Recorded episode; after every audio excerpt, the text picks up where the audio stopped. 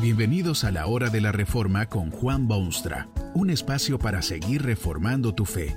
Este podcast es patrocinado por la casa editorial Poema Publicaciones, tu primera opción para libros centrados en el Evangelio, para cada rincón de la vida. Para ver los nuevos libros de este mes, visita nuestra página www.poema.co.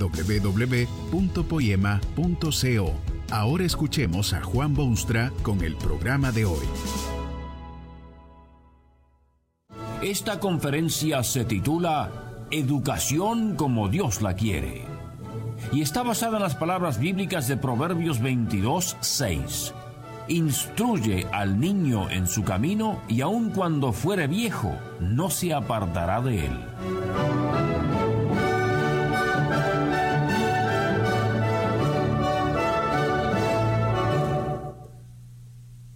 Hoy en día hay más gente educada que en todos los siglos anteriores, especialmente en las naciones del mundo occidental. Hay ciertamente analfabetos todavía. Hay regiones apartadas donde los maestros no han llegado y la gente puede sí escuchar la radio pero no puede escribir o leer. Hay gente altruista que dedica su tiempo y su vida a la eliminación del analfabetismo y todo el mundo debe desear a estos heraldos de un nuevo día el más cordial saludo. Hay mucha gente educada, es decir, gente que sabe leer y escribir y algo de geografía y un poco de historia y un mínimo de la gramática de su lengua gloriosa. Han ido a la escuela.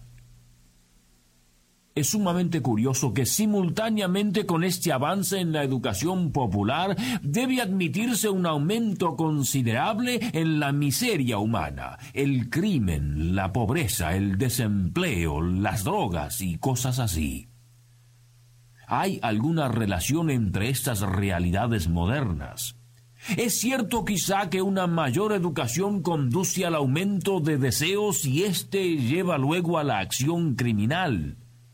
Eran mejores aquellos tiempos cuando casi nadie sabía leer, pero todos sabían de comer y trabajar y ser honestos y amar a sus parientes. Seguramente nadie que sabe algo de las cosas desearía volverse a esas épocas oscuras en que sólo algún sacerdote que otro sabía leer y escribir. Es muy probable, sin embargo, que en todo esto de la educación se ha dejado de lado el elemento de mayor importancia y se ha permitido, por otra parte, la introducción de conceptos que quitan al hombre su humanidad. Hay mucha educación, pero hay también felicidad. Hay muchísima educación a todos los niveles, pero ¿es la gente mejor que antes? Muchísimos saben leer, pero qué leen. Hay quienes saben de números y cuentas, pero ¿se están enriqueciendo a sí mismos o haciendo ricos a sus contemporáneos? Es curioso que en una era de educación casi universal hay tanto temor y dudas, agonía de espíritu y robos a mano armada. Una causa de esta situación es que no se ha prestado mucha atención a la educación como Dios la quiere. Es una tragedia moderna el que se eduque tanto y que todo se haga sin referencia alguna a lo que Dios tiene que decir. Esto es por demás lamentable, porque usted sabe que en estas cosas como en muchas otras se puede apreciar nuevamente el carácter especialísimo del hombre. No es un animal avanzado o refinado o ni siquiera educado, sino hechura de la mano divina en semejanza del Creador. ¿Cómo puede dejarse de lado a quien formó al hombre y le dio sus características, su humanidad? Creado a la imagen de Dios, el hombre tiene personalidad y responsabilidad. No es un animal que solo necesita aprender los secretos que le darán comida y protección de los elementos. La personalidad humana es una de las maravillas más estupendas de toda la creación y precisamente por ser personalidad se requiere una educación cuidadosa, una formación acorde con su potencial. Esa personalidad necesita ser educada en todos los aspectos de la vida. no es cuestión solamente de hechos históricos y problemas matemáticos y nombres geográficos, sino cuestión de toda la personalidad, el intelecto ciertamente, pero también las emociones y la voluntad. Usted sabe que una mera educación no garantiza una buena conducta. Hay gente de estudios universitarios en los callejones de las grandes ciudades y el graduado de escuela técnica que está en la cárcel por homicidio. Pero también es cierto que muchas veces la educación recibida no tomó en cuenta la totalidad de la personalidad. Se enseñó cómo sumar, pero no cómo amar. Se sabe dividir, pero no ser justo. Se sabe de historia, pero nada de quién es soberano de la historia. Lo que se necesita con urgencia es una educación como la que Dios quiere. Según indicaciones de la palabra de Dios, la educación es primordialmente un asunto de familia. Usted puede ver a través de las páginas de la Escritura la gran responsabilidad que se da a los padres en esto de educar a los hijos o prepararlos para la vida. Luego de haber dado al hombre instrucciones sobre la esencia de la vida, esta es la orden que Dios mismo le dio.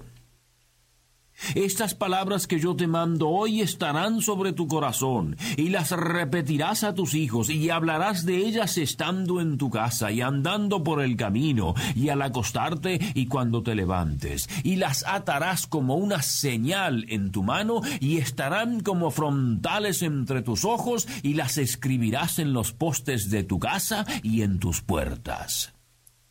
Estas son palabras dirigidas a los padres y muestran lo que deben hacer con el saber y con sus hijos. Es responsabilidad familiar. Piense usted en los primeros años de la educación de un niño. Tal vez piensa que ese niño empieza a educarse a los seis años cuando va al primer grado, pero su educación está ya muy avanzada para cuando llega a los umbrales del primer grado. Es el hogar la primera escuela y quizá la mayor influencia para bien o para mal. Hay muchos padres que culpan a la escuela o al maestro de la conducta de sus hijos, pero es casi seguro que si un hijo es desobediente y ladrón y poco prolijo, lo es porque su educación inicial ha sido un fracaso. No hay mayor influencia que la del hogar en los primeros cinco años de vida. Muy especialmente debe destacarse en esto el papel crucial que juega una madre en esa educación hogareña.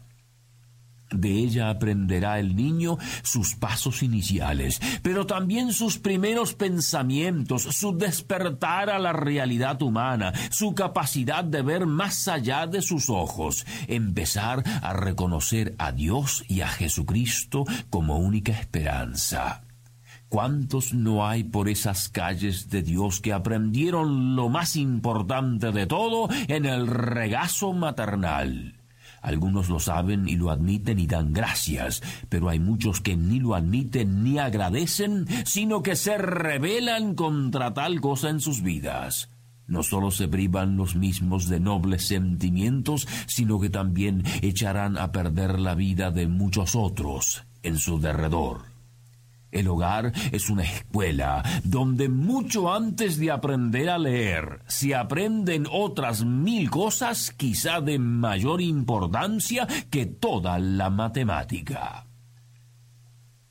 Pero la educación que Dios quiere es mucho más que la influencia materna en el hogar. La responsabilidad familiar continúa durante la niñez y adolescencia y hasta durante la juventud de los hijos. La educación es responsabilidad familiar aún en el sentido técnico de la palabra. ¿Por qué cree usted puso Dios a los hijos bajo la responsabilidad de sus padres? ¿Para luego confiarlos a alguna otra institución o persona para que los eduque? Usted sabe que la influencia de la escuela sobre la mente y actitudes de un niño es incomparable, es casi tan grande como la influencia maternal en el hogar. Ahora bien, supóngase que la madre ha enseñado al niño que Dios creó el cielo y la tierra, que Adán y Eva fueron los primeros hombres y que todos han pecado. Ahora va el niño a la escuela, donde le enseñan que el hombre es resultado de millones y millones de siglos de evolución, que sus antepasados son los monos, y que en vez de pecar el hombre es cada día mejor y que la educación lo salvará. ¿No es eso un conflicto que ha de producir enormes heridas y cicatrices en el corazón tierno de un niño a quien sus padres aman con toda la ternura de que son capaces? Es precisamente por este principio bíblico de la responsabilidad familiar que en muchos círculos los cristianos han creado y administran y sostienen escuelas cristianas. Tales escuelas son gobernadas por los padres de los alumnos y lo que allí se enseña es determinado por los padres y no por expertos de esta materia o de la otra. Pero hay también una dimensión espiritual a la educación como Dios la quiere. Todo el amor de madre y la mejor educación posible son como la nada si tal educación no lleva al niño a servir la causa de Dios. Usted sabe que la Biblia muestra a Dios como alguien que respeta profundamente la institución de la familia. Tan es así que desde tiempo inmemorial ha prometido a los padres que también sus hijos son parte de su pueblo escogido y especial. Seré tu Dios y el de tu simiente, le dijo a Abraham. Y por medio de Pedro dijo que para vosotros es la promesa y para vuestros hijos.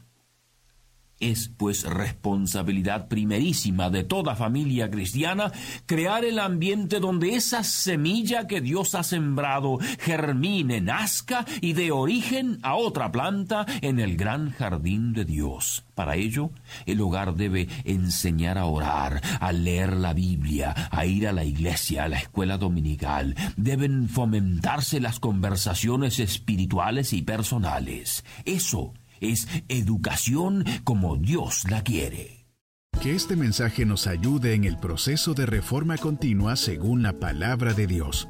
Si quieres profundizar en la exposición bíblica, puedes buscar más recursos en www.poema.co.